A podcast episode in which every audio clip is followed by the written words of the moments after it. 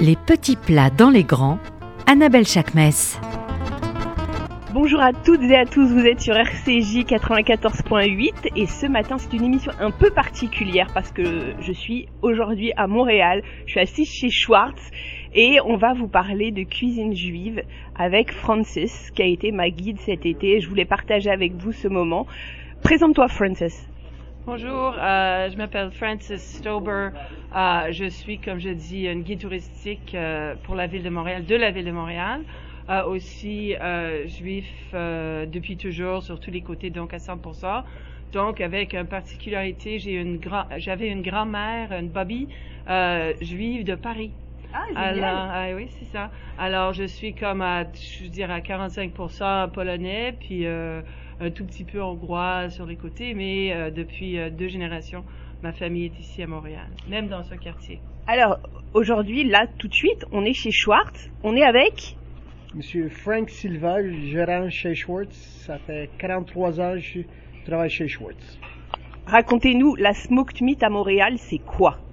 C'est la poitrine de bœuf, Ouais. marinée pendant 10 jours, fumée dans le fumoir pendant 8 heures, et après chauffée à vapeur pendant 4 heures. On la mange comment cette poitrine? Ah, tranchée et dans deux tranches de pain avec de la moutarde. Et C'est un pain particulier ou c'est un pain blanc normal? Non, c'est un euh, euh, pain de seigle. Ok. Comme le rye bread? C'est ça, le rye bread en anglais. On la mange avec des accompagnements? Normalement, des gens ils prennent des frites, aux cornichons, salade de choux, ou des piments. Ok. Les, les cornichons, racontez-nous, parce que ça aussi c'est toute une histoire, les cornichons. Oui, euh, avant on faisait les cornichons ici sur place, mais maintenant on, on, euh, c'est une autre compagnie, euh, Putters, ici à Montréal, qui prépare pour nous parce que c'est, trop. Comment, le, comment cette smoked meat, elle est si moelleuse, si tendre, si juteuse? C'est mariné pendant 10 jours, fumé 8 heures et à vapeur à 4 heures. C'est ça les secrets. Oui, avec les épices. hein. Et les épices qu'on peut trouver ici Euh, oui, mais pas exactement la même chose. On va pas, euh, on va pas vendre la, le secret. Ok. Frank, est-ce que tu peux nous raconter l'histoire de chez Schwartz? Oui, Schwartz était fond- fondé par M.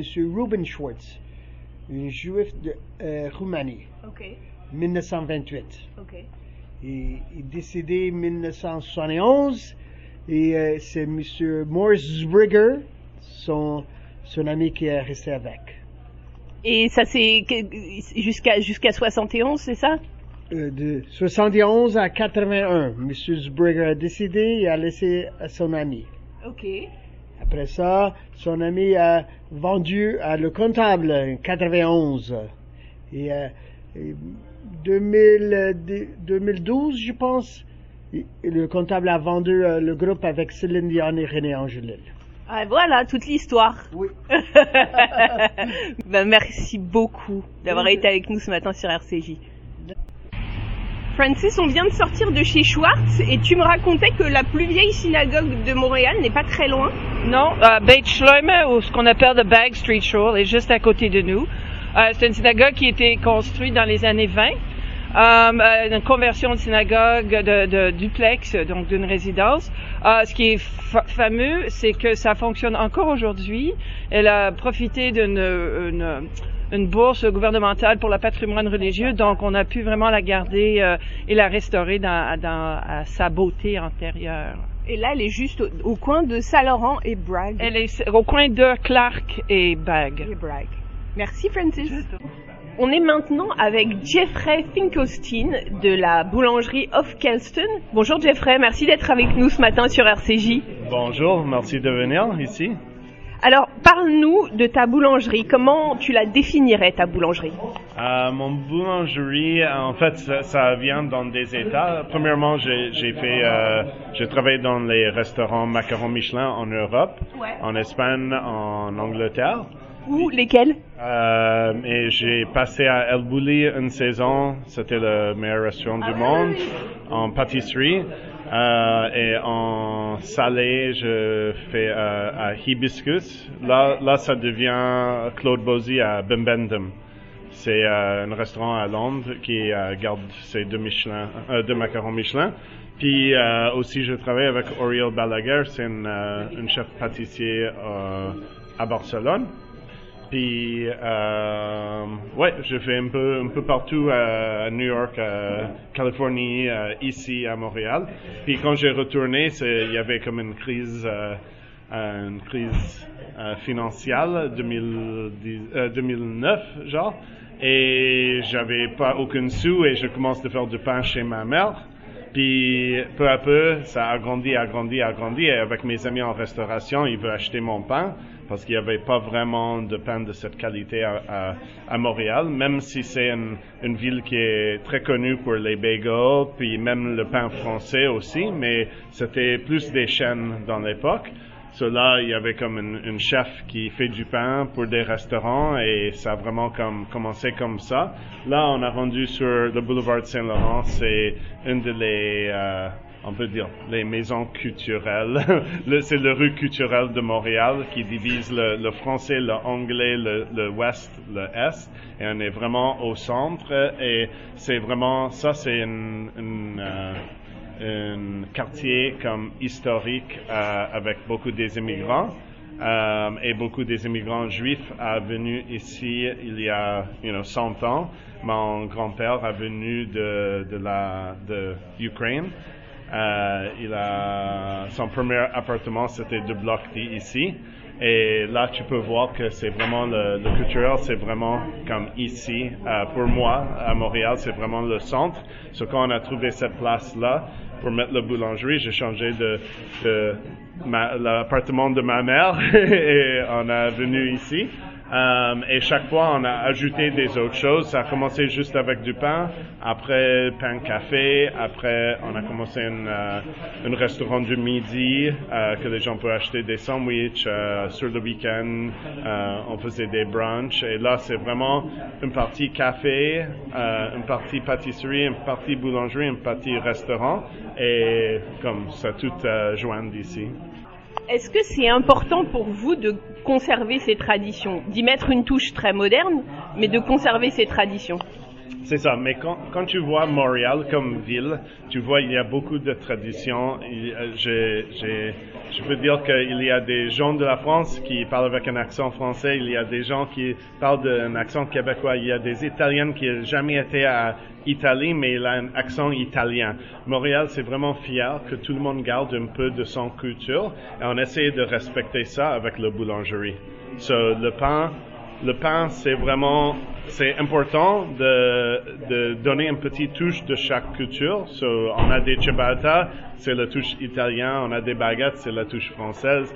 On a des babka puis des rugelach, c'est la touche juive. Et on fait la même chose dans la cuisine avec la soupe au mozzo, euh, avec la poitrine de bœuf. Même ma mère, c'est elle qui a fait les premières comme, je pense que c'était les premiers trois mois de la boulangerie, c'est elle qui fait tous les biscotti.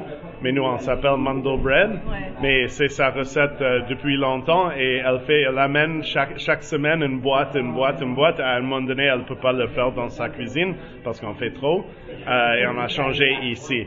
Et même quand on a changé ici, on a changé la recette un peu aussi avec du temps. Tu sais, quelquefois on met des, des nouveaux graines comme épeautre. Euh, on essaie de pas garder tout sur le blé, le blé, traditionnel. Euh, alors on a beaucoup de produits qui sont, you know, euh, au hasard sans gluten ou au hasard euh, vegan.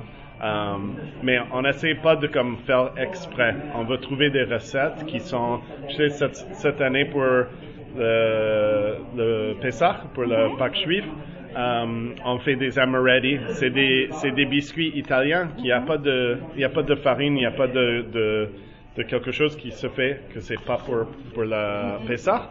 Mais euh, on juste inclut dans nos gammes. C'est, tu sais, on fait pas des gros annoncements ou ça, c'est juste quelque chose qu'on peut manger et on a toujours essayé de garder cette tradition de pas essayer de trop changer les recettes, mais on veut aussi comme avoir des produits qui sont bons pour tout le monde.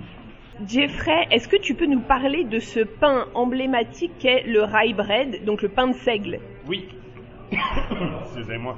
Euh, ça, c'est le pain signature de la boulangerie.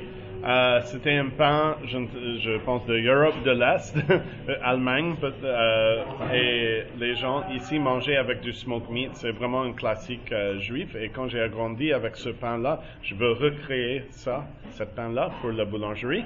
Euh, en fait, comment on a fait? On a changé les ingrédients de plus vers le bio. Puis aussi, on a changé les ingrédients comme euh, l'huile végétale à l'huile d'olive, euh, le sucre qui était dedans le pain déjà, on, on a changé pour l'huile d'olive.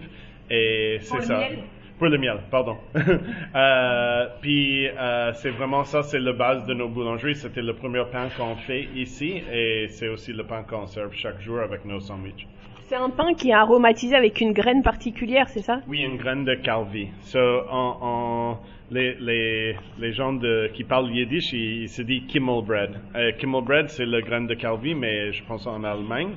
Euh, so, les gens appellent Kimmelbread ou rye bread. Ou, ici, on fait avec des graines de calvi, c'est un classique. Là, tu m'as fait un toast avec le, le rye ça. bread. Ça, c'est le, ça, c'est nos sandwichs le plus euh, connus ici. C'est Gravlax. Comment, pourquoi ça s'appelle Gravlax? C'est au début, on n'avait pas une, une fumoir, mais là, c'est fumé. mais on a gardé le nom parce que ça, ça devient une, une sandwich comme très connu à Montréal. So, on a gardé le nom. Mais euh, là, ça fait avec le, le pain du seigle, avec Carvi, puis un fromage à la crème à la nette, euh, une pickle de concombre, euh, euh, concombre fenouil et capre, puis le saumon fumé. Une sorte de bagel and lox, rye bread, half Kelsen. c'est la version, euh, le sandwich traditionnel montréalais, mais notre version. ben, merci beaucoup, Jeffrey. Merci d'avoir été avec nous ce matin sur RCJ. Merci. Bye bye.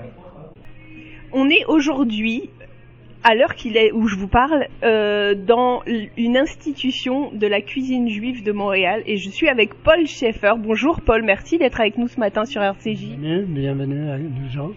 Est-ce que vous pouvez nous raconter un petit peu l'histoire du restaurant? On va essayer. Le restaurant a commencé en 1932 au coin de Saint-Urbain et Fermont. Puis en 1952, on déménageait ici au coin Clark. Puis euh, ça a commencé avec euh, M. Walensky, le père de Sharon, et M. Asher ici. Puis, euh, euh, comment dire ça? puis ça a resté dans la famille tout pour 90 ans maintenant. Et Et alors, le, le... qu'est-ce qu'on mange chez Vilensky le manger, le sandwich spécial sont faits avec salami et bologne, toute bouffe, faite en un pain sp- spécial, faite pour nous autres, faite avec moutarde. Vous n'êtes pas capable de prendre un spécial sans moutarde. Ça n'existe pas.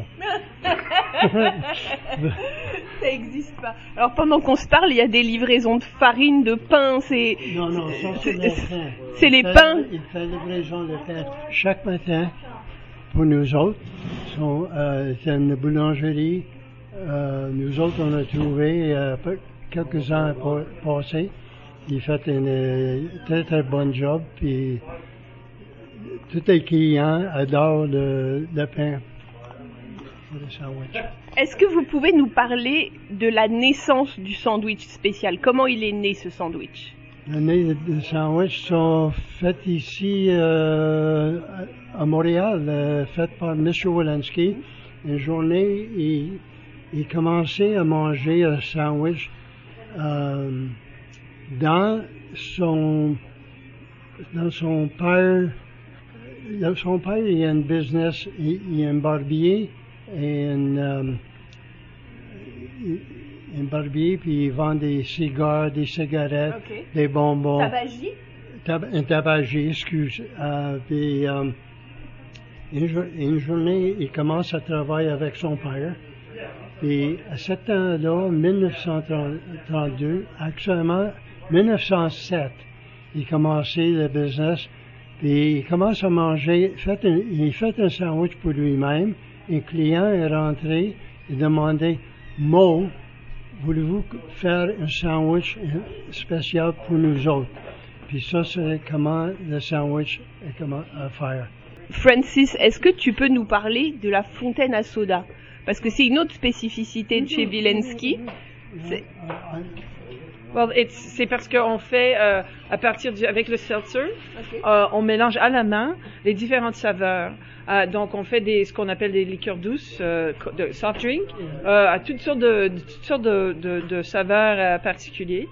Puis aussi, une des particularités qu'on fait ici, c'est le egg cream soda, le soda frappé.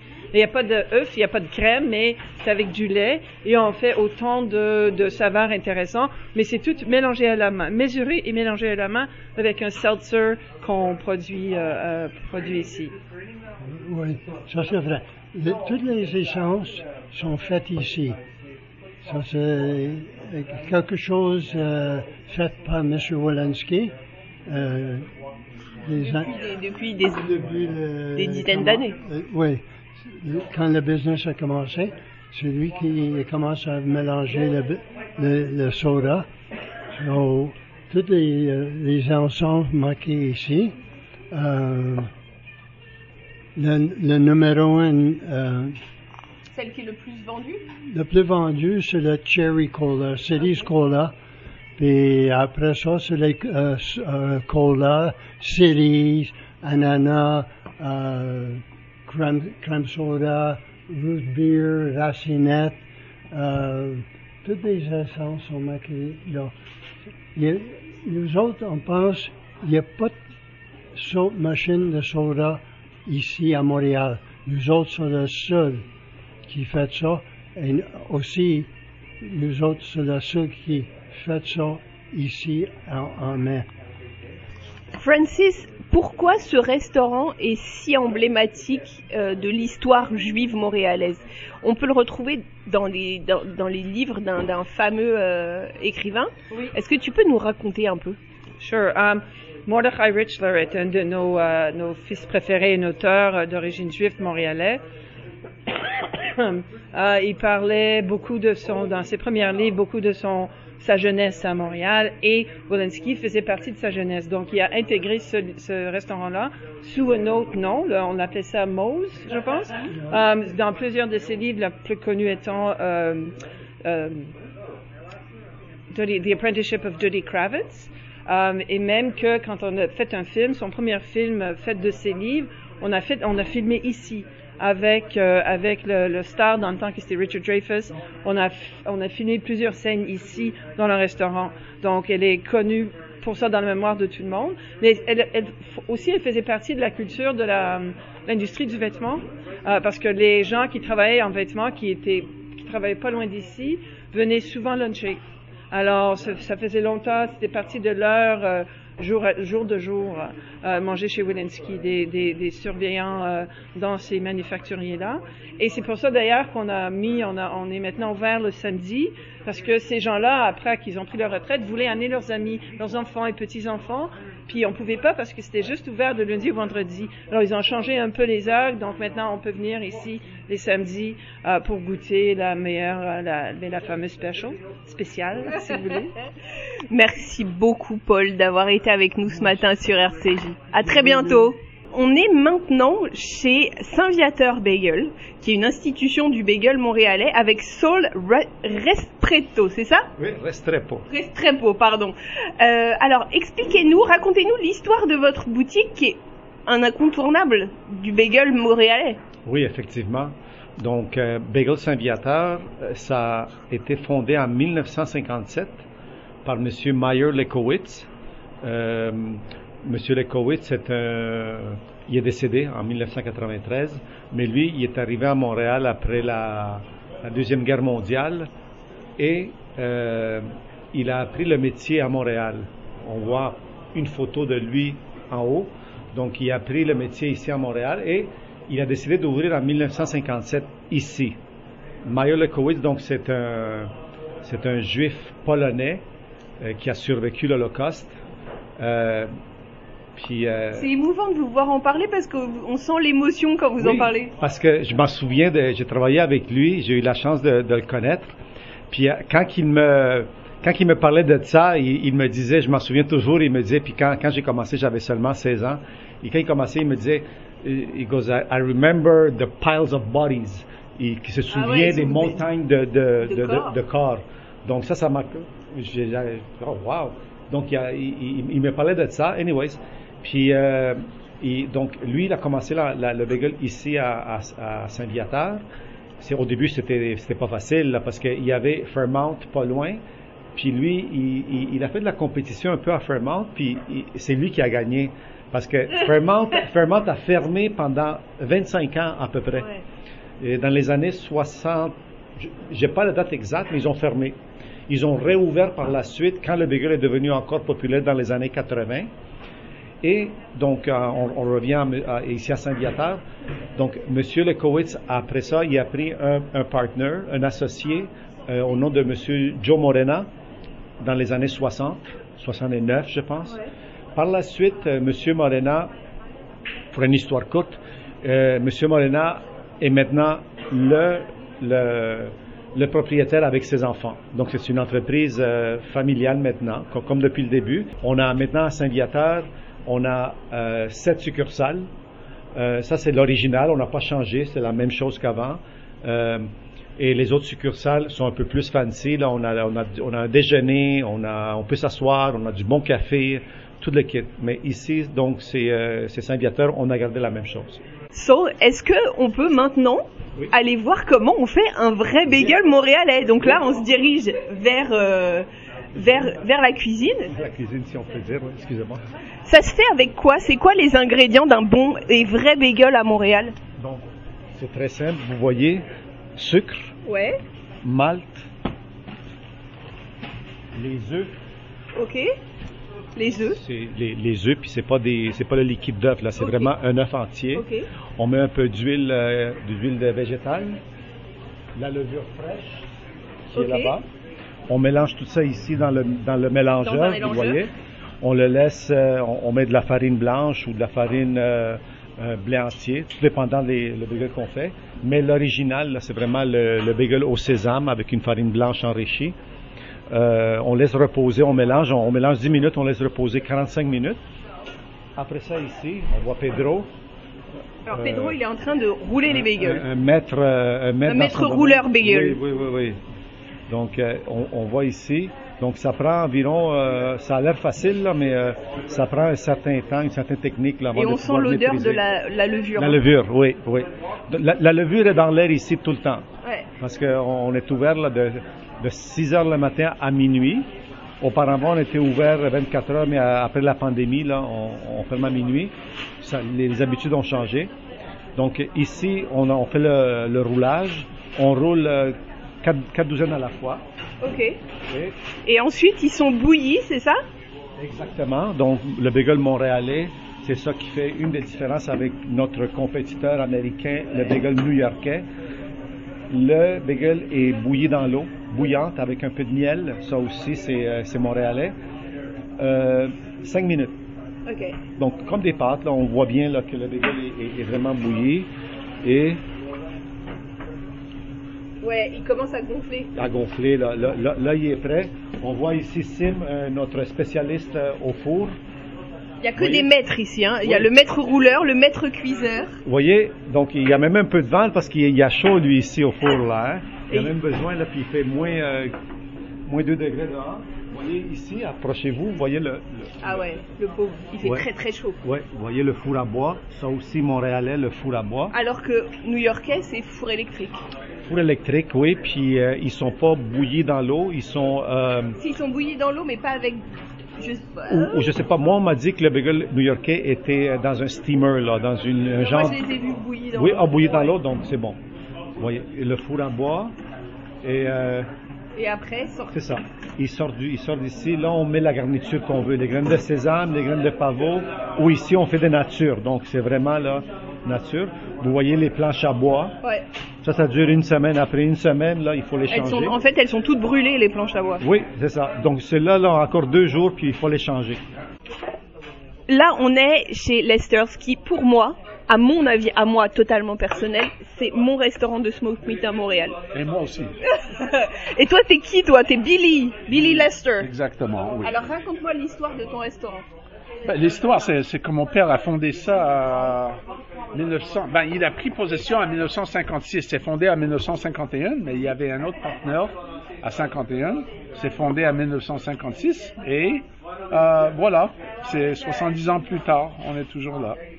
Et tu penses que c'est quoi comment comment on définit ton restaurant? C'est un delicatessen C'est quoi? On appelle ça Lester Deli parce que c'est un delicatessen, mais vraiment c'est un, un boutique de, de viande fumée, de smoke meat à Montréal, ça s'appelle du smoke meat. C'est quoi la smoke meat à Montréal? Ah bah là les sandwichs arrivent alors euh, c'est c'est tellement particulier. C'est quoi alors? Le sandwich smoke meat c'est fait par la poitrine de bœuf. Et c'est mariné et fumé. Après ça, c'est mis dans un chambre de vapeur pour le tenderiser et c'est tranché et servir entre deux tranches de pain seigle avec la moutarde doux là-dessus. C'est quoi la différence entre le pastrami new-yorkais et la smoke meat? Le smoke meat est vraiment fait avec la poitrine de bœuf, mais en New York, ils ont pas assez de poitrine, fait qu'il fait le, le pastrami avec le hanche ou l'épaule de l'animal pour avoir plus de la viande. La poitrine, c'est très rare au- au- aux États-Unis. On a aussi je- là on a dans notre assiette on a un sandwich de smoked meat et on a du foie haché. Du foie de bœuf haché, oui. C'est pas de veau, c'est foie de bœuf haché. C'est un ancien récip. C'est mélangé avec un peu d'œuf, un peu d'huile et des oignons frits. Euh, et c'est comme un pâté. Alors il y a une vraie il y a une vraie battle Francis parce que il y a team foie de bœuf et team foie de volaille, on est d'accord? Ouais. Mais moi, je suis de tradition, je suis team foie de volaille. OK. Toi t'es team foie de bœuf. Moi, je suis team foie de bœuf, oui. Ben, je suis, je suis euh, dans le métier de bœuf. Le foie de volaille, je je ferai jamais du foie haché avec ça. Je mange le foie de volaille, mais je le mange avec le riz et je mange des petits foies entières, marinés et, et cuites entières. On peut faire ça aussi. Actually, I did it recently. Avec un peu de vinaigre basilic par-dessus, là. Braillé, c'était tellement bon. Alors, et je peux mettre ça sur le barbecue en skewer, la foie de volaille. On fait ça aussi. Juste comme ça, plain, avec un peu de sel. C'est Ça, Le foie de volaille, pour moi, c'est pas une affaire que je vais hacher pour faire le pâté. Je vais le manger entièrement comme ça parce qu'il est très tendre déjà. Mais le foie de bœuf, pour avoir le meilleur finition, c'est, excusez-moi, c'est ou en steak de foie ou en foie haché. Ça le steak de foie c'est drôle parce qu'on en retrouve beaucoup à la carte des délicatessen à Montréal. Oui, oui. Il y a une raison à ça? Non, je sais pas pourquoi, c'est seulement dans les delis, mais c'est populaire. C'est une affaire très populaire chez nous, le steak de foie. C'est servi avec des oignons frits et des, des frites à côté et tout ça.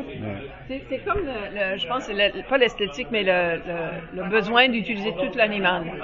Et le foie est quand même très, très bon pour la... Il y a beaucoup de nutri- nutriments dedans. Donc, des gens mangeaient ça pour augmenter le- les cellules blanches, les cellules rouges, par exemple, dans le foie. C'était très, très connu comme étant très, très santé euh, dans la communauté et aussi à part... euh, Parce qu'il est pas cher non plus. Le foie. foie de bœuf, il y a beaucoup de foie dans un bœuf, beaucoup plus de foie que la poitrine. Oh my God, oui, ben oui. Un, un foie de bœuf peut peser 35 livres, un foie de volaille pèse, you know, 3 onces. Bien sûr. Alors, c'est quoi les autres euh, incontournables d'un délicatessen? Quand on parle de cuisine de délicatessen, Salmon fumé, c'est très important. Nous autres, on sert ça avec le bagel, le fromage à la crème. Euh, mais il y en a beaucoup des gens qui achètent notre salmon fumé juste pour faire le sushi à la maison aussi. Ils mettent ça sur du riz sticky rice, ils servent ça avec du wasabi, du sauce soy. Ils font le sushi avec. euh, enfin de- au, au smoke meat? Non, au salmon fumé. Ouais, vous allez le goûter. Voilà, votre salmon fumé est succulent. Bah, je vais goûter surtout le foie haché parce que vous savez, ma mère, elle fait le meilleur foie haché. hein. Oui, je. je... c'est ma mère qui fait la meilleure foie hachée. C'est ma mère, excusez-moi. Merci Billy d'avoir été avec nous ce matin sur RCJ et à très bientôt. Je vous souhaite un très bon appétit et je vous embrasse pour avoir l'interview avec nous. aussi. Avec plaisir. Alors Francis, euh, comment tu décrirais l'arrivée du bagel à Montréal? Bon, on dit que le bagel est arrivé avec la grande immigration juive euh, de l'Europe de l'Est. Donc, euh, fin des années euh, 19 1800, début des années années 1900. Euh, à Montréal, c'était surtout une, un produit qu'on vendait par, euh, par pushcart. Euh, puis euh, on, on les attachait avec une corde, puis on les vendait. C'est un bagel peut-être un peu plus dur parce qu'il fallait que ça tienne plus longtemps dehors. Euh, tranquillement, comme plusieurs sortes de vendeurs de bouffe, qu'on a déjà parlé, on a déjà parlé, on ouvrait des magasins où on le faisait sur place et on le vendait sur place. Comme par exemple les fondateurs de Fairmount Bagel, qu'on n'a pas pu visiter aujourd'hui. Les autres avaient leur premier magasin sur Saint-Laurent. Euh, par la suite, ils ont déménagé avec la, la, vague, si vous voulez, de, d'immigration qui a bougé, qui a monté euh, la boulevard Saint-Laurent, qui est venu jusqu'à dans le quartier Mile End, dans le Old Neighborhood comme on l'appelait, et ça se vendait euh, plus frais, plus. Donc c'est ce qu'on a maintenant comme bagel, un produit super super délicieux, euh, pas toujours chaud, mais quand même assez bon en termes de, de, de texture. pas mal moins dur qu'à l'origine. C'est, euh, comme tu parles de magasins en dur, c'était comme dans des marchés comme le marché Jean-Baptiste? Euh, non, euh, c'était bien, c'était peut-être parallèle à le marché chez Jean-Baptiste. Le marché chez Jean-Baptiste était un marché où il y avait des kiosques, des différents kiosques, des vendeurs. Euh, il y avait beaucoup, beaucoup de vendeurs juifs à ce marché-là parce que c'était vraiment dans le cœur de Montréal juif euh, dans les années, mettons, 30, 40. Euh, les juifs, d'ailleurs, bah, Saint-Jean-Baptiste, c'était un peu beaucoup. Euh, c'était un peu long, donc ils l'ont appelé le marché Rachel, ou Rachel Street Market. Euh, puis là-dedans, de, ce marché-là, on a beaucoup, beaucoup des, euh, des commerces de bouffe euh, et des épiceries de la, de la rue Saint-Laurent se sont nés de ce marché-là. Merci infiniment, Francis, d'avoir été avec nous ce matin sur RCJ. On peut retrouver euh, ton tour, le tour euh, du Montréal de la cuisine juive, sur le site de euh, Tour de la Table, c'est ça? Tour de la Table, Round Table Tours. Euh, tous les tours qu'on offre sont là-dessus. Euh, et euh, c'est vraiment, on, comme, on garde des groupes quand même assez restreints et on va pouvoir vous initier à tout ce qui est de bon à manger, euh, d'origine juive et d'autres bien sûr, parce que on aime ça manger nous. Merci beaucoup. Je vous dis à bientôt. Enfin, en tout cas, à la semaine prochaine. Au revoir.